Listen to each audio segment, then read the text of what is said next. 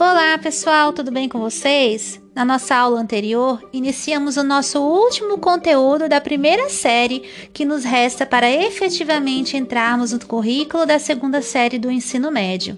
Apresentei para vocês o contexto histórico que contribuiu para a mudança novamente do objeto de estudo da filosofia, a qual passou a ser ocupada com a ética individual e a busca da felicidade.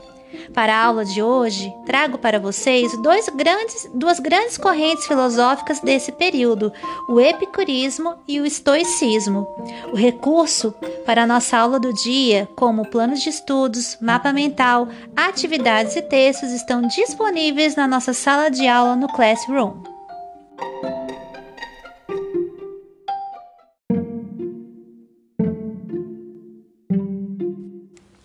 Como vimos nas aulas anteriores, grandes pensadores surgiram na Grécia, berço da filosofia. Depois de Platão e Aristóteles, na época chamada de helenista, a filosofia se voltou para o homem comum e não mais para o homem cidadão.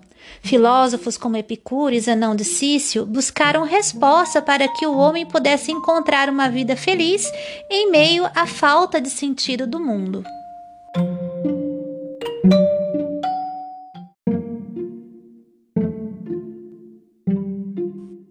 Aristóteles foi um filósofo tão produtivo nas suas teorias que a maioria dos pensadores gregos abandonou os grandes empreendimentos filosóficos após a morte dele. As questões da existência, que haviam ocupado os dias de Sócrates, Platão e também de Aristóteles, deixaram de fazer sentido em um mundo incessantemente sacolejado pelas guerras e destruição que marcaram o período helenístico, que vai até a morte do imperador Alexandre o Grande. Diante desse contexto, os pensadores refletiam por que se preocupar do que é feita a realidade se não se sabia como seria o dia seguinte. Era preciso ajudar o ser humano a viver em meio ao caos e à aleatoriedade do mundo. Nesse contexto, a filosofia muda de foco, preocupando-se, portanto, mais com o individual do que com o coletivo.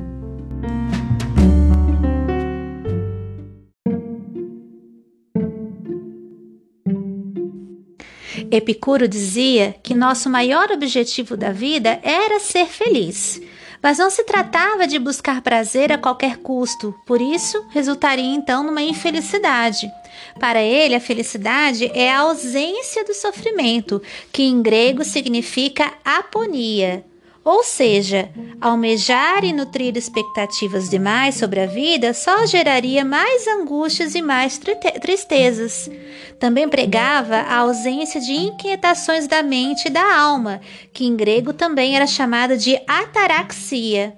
Melhor seria aceitar as dificuldades da vida, visto que não é possível evitá-las em toda parte e diante daquilo que nada pode ser feito, melhor consolar-se recordando os bons momentos ou imaginando dias melhores.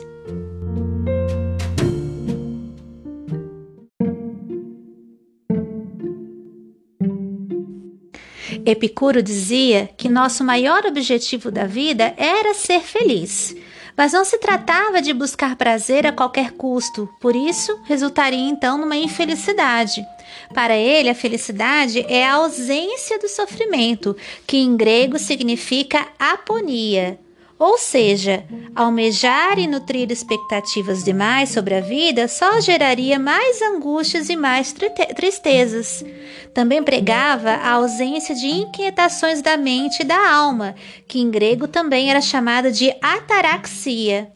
Melhor seria aceitar as dificuldades da vida, visto que não é possível evitá-las em toda parte e diante daquilo que nada pode ser feito, melhor consolar-se recordando os bons momentos ou imaginando dias melhores.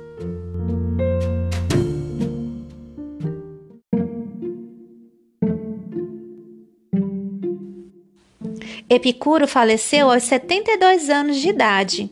Não se sabe se estava completamente destemido em relação ao juízo final, mas há registros de que ele viveu exatamente conforme a sua doutrina. Sofria de dores crônicas na bexiga e no estômago, mas não se deixava abater.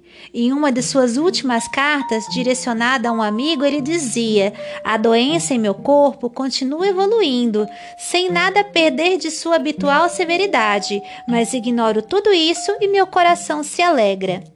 Epicuro deixou uma legião de seguidores. Durante as escavações em sítios arqueológicos gregos e romanos, foram encontradas várias pequenas estatuetas do filósofo, até mesmo em casos muito simples. Seus seguidores acreditavam que contemplar o rosto dele aquietava o espírito. Tamanha era a influência do seu pensamento e do seu exemplo.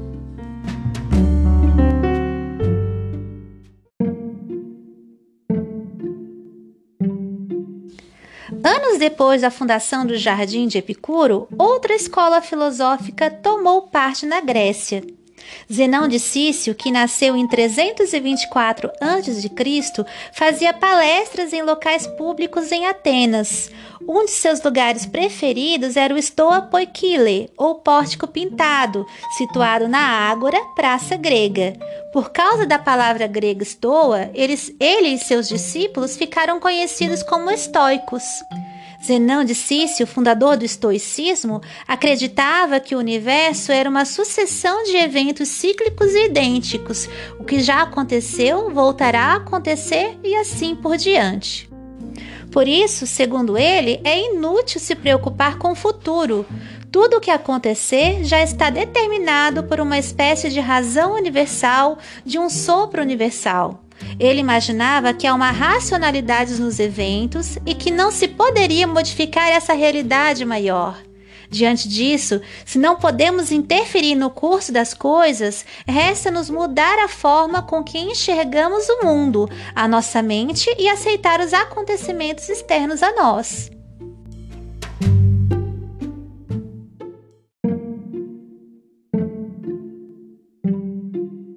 Estoico virou sinônimo daquele que se resigna diante dos sofrimentos da vida.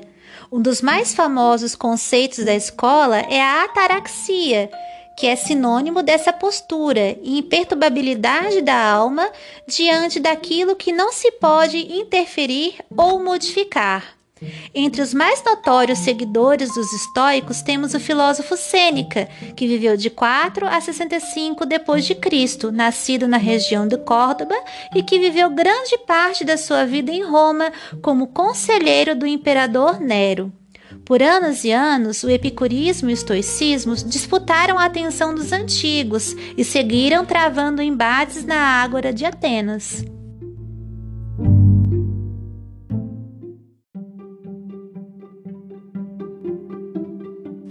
Estudantes, apesar de distintas, as duas escolas tinham uma ética em comum. Ambas acreditavam que a filosofia era um modo de vida. Tanto o epicurismo quanto o estoicismo defenderam princípios bem avançados para sua época, como a igualdade entre os homens, coisas que não eram algo aceito naquele período. O estoicismo, por exemplo, pregava que cada pessoa é a manifestação de um espírito universal único, ensinamento alinhado ao cristianismo que viria logo a seguir. Diante daquilo que foi exposto, leia o resumo elaborado a partir do que foi discutido nesse episódio do podcast e realize a atividade conforme apresenta no plano de estudos. Qualquer dúvida sobre o que foi abordado ou sobre a atividade do dia, procure-me por meio do WhatsApp. Bons estudos e um forte abraço!